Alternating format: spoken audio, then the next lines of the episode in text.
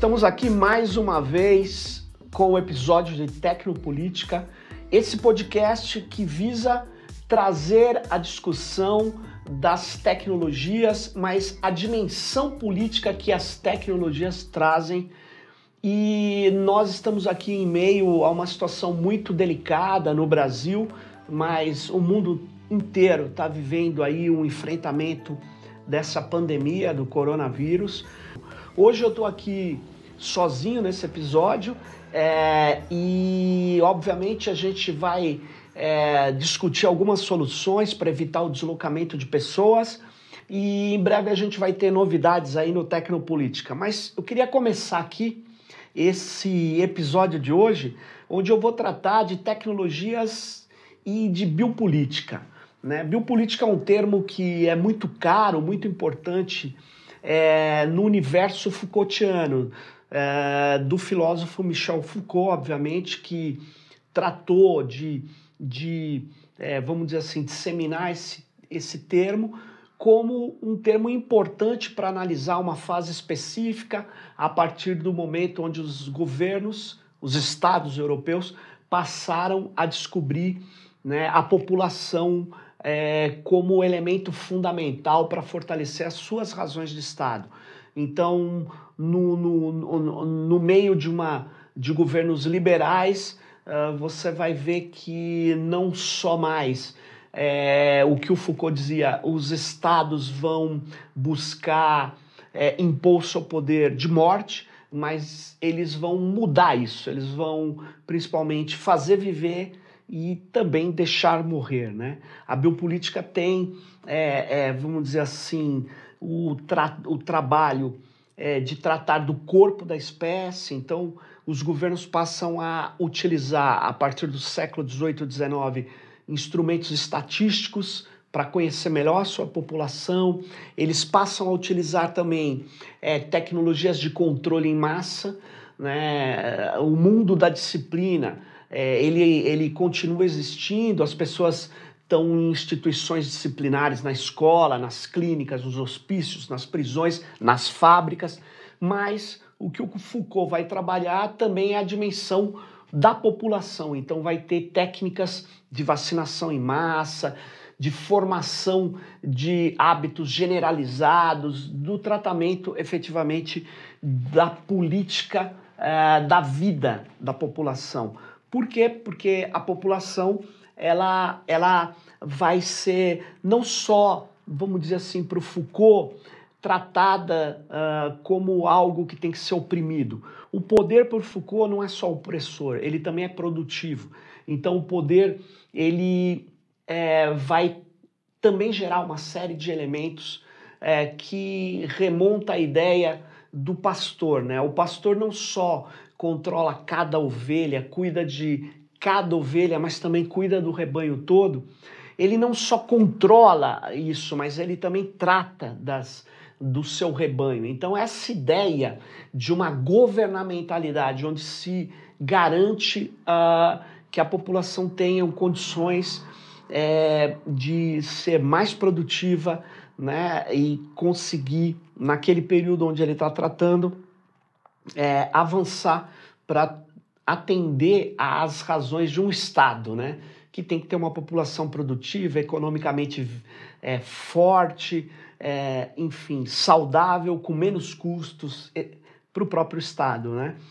Agora, é, isso não é pensado dessa forma o tempo todo por todos os teóricos que usam o termo biopolítica. Né? Então, se você pegar o Agamben, ele, ele diz que é, o poder soberano sempre teve relações com ah, as populações, ah, sempre tentou é, dominar esse, esse corpo genérico, né? E que ele cria situações uh, de exceção que fazem parte da biopolítica. Essas situações de exceção ele diz que é, ocorrem, é, ele cria uma figura do homo sacer, que era uma figura do direito romano, onde alguém era desprovido de todos os direitos ali na cidade, né, na polis, e ele passa a ser é, é, entendido a partir da sua vida nua, ou seja, da vida desprovida de qualquer direito. Né? Então, essa vida nua, ela, ela não era tratada como um caso do direito, como um caso jurídico, mas é, qualquer um cidadão efetivamente podia eliminar essa vida nua, né? Ela passava a ser desprezível, né? Então, quando você cria hum, atualmente uma situação é, de política de morte, efetivamente, né? É, onde segmentos inteiros da população são levados à morte ou deixados é, para morrer, né? É, o Agamben fala que o paradigma principal disso é um campo de concentração nazista, né?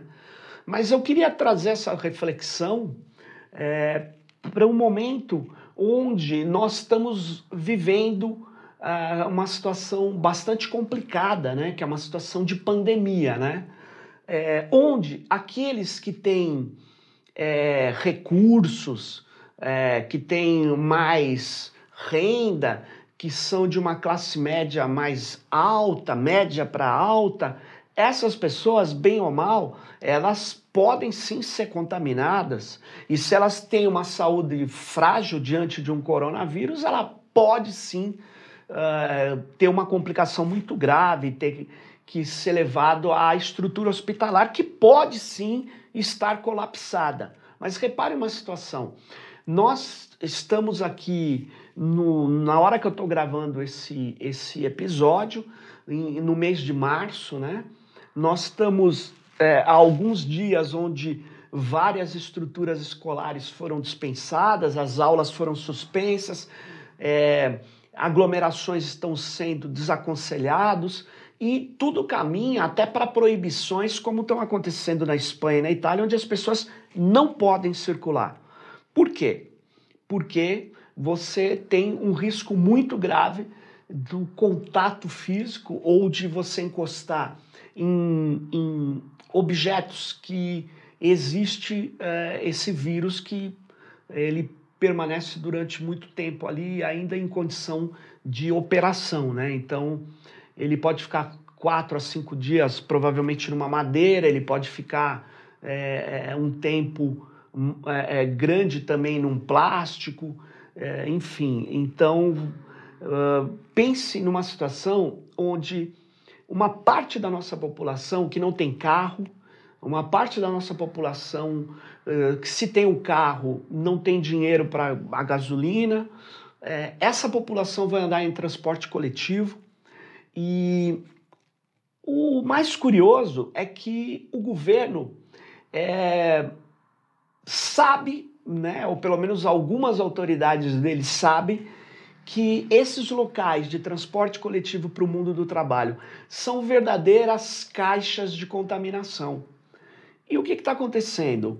É, nós vamos esperar, é, ao invés de suspender a circulação das pessoas, que são pessoas de mais baixa renda, nós vamos deixar essas pessoas correr o risco, ou melhor, correr essa situação de poder estar tá contaminada e um percentual, talvez de 10% dessas pessoas, elas vão ter que recorrer a um sistema de saúde, né? Vão ter que ir para os hospitais para poder se tratar porque elas podem ficar uh, muito em estado muito grave. O que, que nós vamos fazer? Nós vamos é, fazer de conta que as pessoas que estão em trens aí, abarrotados, é, não tem problema nenhum com elas. Que elas não têm uma avó que está cuidando dos seus filhos em casa. Que elas não têm uma pessoa que faz parte de um grupo de risco. Quer dizer, nós. O que, que nós estamos pensando de tudo isso?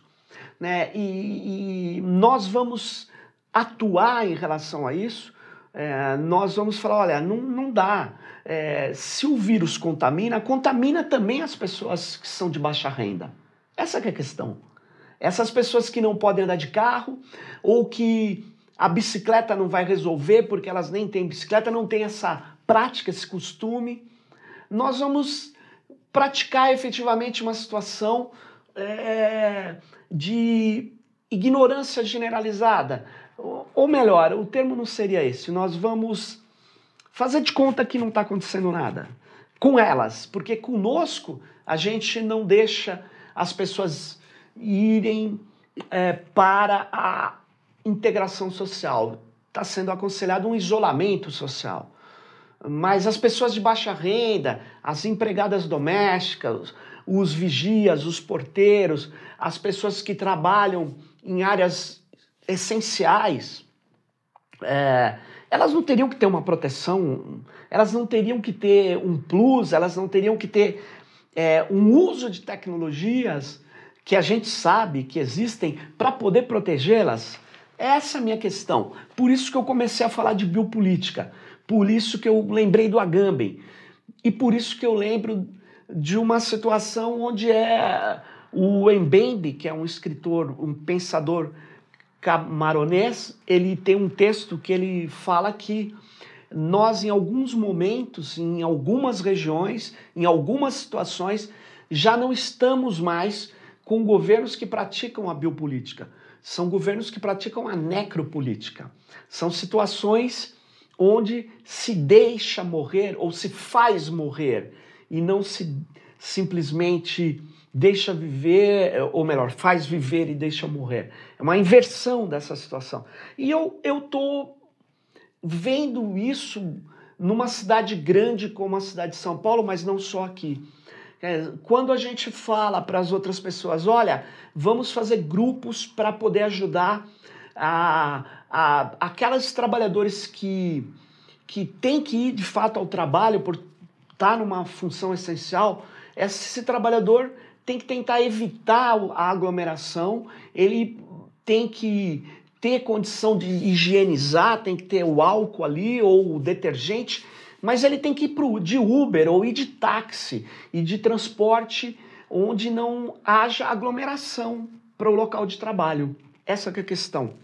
É, você fala, não, mas não dá para fazer isso com todo mundo. Se não dá para fazer com todo mundo, nós temos que fazer um break ou fazer aquilo que o Abdo falou é, anteriormente. É preciso fazer uma, um, um, uma sugestão é, ou uma ação, desculpe, onde seja testado todo mundo faça, ou seja, todo mundo tenha que fazer o teste para ver se está ou não contaminado ou, com esse vírus do, do coronavírus. Se eles estiverem com esse vírus, ele tem que entrar por isolamento. E quem não está, pode continuar trabalhando, pode ir para o trem, pode ir para o metrô. Mas alguma medida no sentido de chamar as pessoas a garantir uma saúde pública, que o termo é esse. Não adianta a gente falar que não, eu estou preservando aqui as pessoas do meu condomínio, do prédio e os funcionários que se danem. Ora, uh, uh, isso é uma imbecilidade, porque o vírus vai continuar se uh, proliferando. Então, nós precisamos, se não por razões sociais e humanitárias, por mínima inteligência, fazer um tratamento que garanta o teste para todo mundo ou, se possível, a gente evitar que essas pessoas circulem em grandes é, aglomerações. Por quê? Porque elas podem nem estar doentes, mas elas vão transmitir o vírus. Esse é o problema que aconteceu né, em situações como da Itália. Né? Então eu gostaria de dizer que é, uma outra coisa. Uh, o SUS, ainda bem que ele existe no Brasil, porque ele está em condição de tratar as pessoas. Ele, ele vai tratar as pessoas. O SUS foi sucateado, está sendo sucateado, mas nós estamos percebendo que ele é o que tem condição de garantir uma saúde que cada vez mais no mundo interconectado, ela é coletiva. Nós precisamos de uma estrutura de saúde pública de alta qualidade. Né? E quem quiser pagar planos de alto custo, que pague. Mas nós precisamos melhorar o SUS, jogar recursos no Sistema Único de Saúde. E a saúde tem que ser universalizada sim. Nós temos cada vez mais de apostar nisso. E não ao contrário, de desmontar a saúde pública. Né? Isso é a lógica do Paulo Guedes, do Bolsonaro, mas nós estamos vendo que eles são ineptos. Né? Não preciso nem falar. Um presidente que está em quarentena vai lá e cumprimenta pessoas, ou seja, ele é ele que esteve lá nos Estados Unidos com pessoas contaminadas, ele é um vetor de contaminação. Ele pode não pegar o vírus, mas o vírus pode estar tá com ele disseminando para outras pessoas. E ele de uma irresponsabilidade tão absurda que o próprio ministro da Justiça dele, que é um outro cara que uh, fala coisas que vale parcialmente, mas ele diz: vou prender quem estiver em quarentena e que romper a quarentena. Ele fala isso e ele poderia começar prendendo o presidente da República. Mas ele não vai fazer isso, porque ele fala isso para uma galera, ele fala isso para um pessoal que não pensa. Né? Então, eu gostaria de dizer o seguinte: nós precisamos é, atuar claramente no sentido de perceber que é preciso garantir que as pessoas da nossa sociedade tenham direito à saúde, mas que nesse momento específico a gente consiga ou fazer um teste para todo mundo, garantindo que a gente detecte onde está o vírus com as pessoas e a gente possa pedir a essas pessoas que façam quarentena e permitir que as que não estão contaminadas tomem precauções para não se contaminar. E uma das precauções é não aglomeração. Se a gente não sabe quem está contaminado, não dá para ah, os trabalhadores, ah, as pessoas ah, continuarem aí em ônibus lotado, em trens lotados e tudo mais. Isso é uma thanatos política, é uma, uma necropolítica. É, é um absurdo a gente achar que vai isolar a classe média e o resto da sociedade vai que se dane. Não, não dá para pensar assim. E aí eu queria terminar esse episódio aqui, que é bem curto, que é bem, vamos dizer assim, é, é, que trata o que o Foucault sempre tratou de tecnologias de poder, né? É, para chamar a atenção de vocês do que está acontecendo. Mas eu queria também dialogar com aqueles que leram um livro do, do Yuval Harari, que se chamou, se chama Homo Deus, uma breve história do amanhã. É bem curioso, porque eu vou ler um trechinho que ele diz: Fome, pestes e guerra sempre estiveram entre as principais dificuldades enfrentadas, ele está dizendo, da, pela humanidade. Geração após geração, os humanos rezaram para todos os anjos, deuses e santos e inventaram sem número de ferramentas, instituições, sistemas sociais mas seguem morrendo aos milhões de inanição, epidemias e violência. Bom, ele vai argumentando ali no livro é, que, pela primeira vez na história, hoje morrem mais pessoas que comeram demais do que comeram de menos mais pessoas morrem de velhice do que doenças infecciosas. E mais pessoas cometem suicídio do que todas as somadas são mortas por soldados, terroristas e criminosos. Eu tenho dúvidas desses dados se eu olhar um país como o Brasil e tenho dúvidas é, desse tipo de dado se a gente olhar uma pandemia como essa do coronavírus. Eu já tinha dúvida disso, mas eu acho, é, dialogando com, com o Harari, é que nós estamos cada vez mais num mundo dominado por ideias neoliberais, por dirigentes que têm muito poder econômico e, portanto, poder político, eles, eles estão cada vez mais colocando-nos em situação de processos onde nós não estamos, estamos superando a condição da, da fome, da peste e da guerra. Nós estamos cada vez mais numa situação difícil, onde essa desigualdade, essa iniquidade tão grande no mundo, é, o Harari não dá muita importância para essas iniquidades. Essa, essa tamanha diferenciação entre ricos e pobres, e dentro de países ricos, entre ricos e pobres, entre imigrantes e nativos, entre quem tem privilégio e quem não tem, essas diferenças elas estão gerando um tipo específico de proliferação de novas pestes, de novas é, é, é, situações de doenças infec infecciosas. Eu penso que é preciso ter mais cuidado. É, eu acho que o maior problema que a gente está vivendo no mundo hoje não é apostar em tecnologias de inteligência. Eu nem acredito nessa ideia de que nós estamos com uma inteligência artificial, nós estamos com capacidade de um, um, um sistema uh, de algoritmos entrar aqui nesse celular e sair é, criando problemas para os humanos. Eu não vejo esse, não é essa, não é esse o maior perigo. O maior perigo é o descolamento cada vez maior é, entre pessoas que têm acesso a determinadas tecnologias é, e a esmagadora maioria do mundo que é deixada, ah, como vimos falando aqui, deixado à míngua, deixado a morrer, né? Então, eu penso que nós estamos vivendo uma situação onde o grande problema é a desigualdade econômica. É preciso voltar a falar dessa desigualdade econômica e social.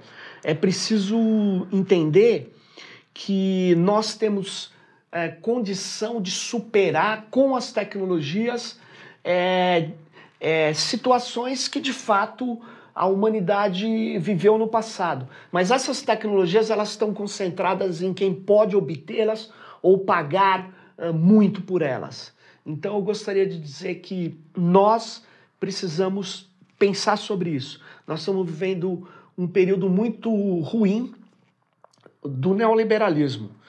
É, eu não acredito que tecnologias em si superem o neoliberalismo, porque o neoliberalismo não é só tecnológico. Ele é uma organização é, de uma forma de governamentalidade, de um ordenamento da sociedade, é, onde o que vale mais é a empresa, né, e a empresa é a unidade básica de organização da sociedade. Ou seja, o, o lucro está no coração da empresa, a, a concorrência é o princípio básico da sociedade neoliberal. Então, uma sociedade que vai nesse caminho é só você estendendo o que, que pode acontecer. Né? Você não tem condição de organizar é, mais de 7 bilhões de pessoas com ordenamento neoliberal e isso dá certo. Nós precisamos superar isso, nós precisamos de pensar alternativas ao neoliberalismo. E alternativas ao neoliberalismo passa também por criar tecnologias ou adequar tecnologias para movimentos sociais, para comunidades tradicionais, para o enfrentamento das mazelas que o neoliberalismo cria.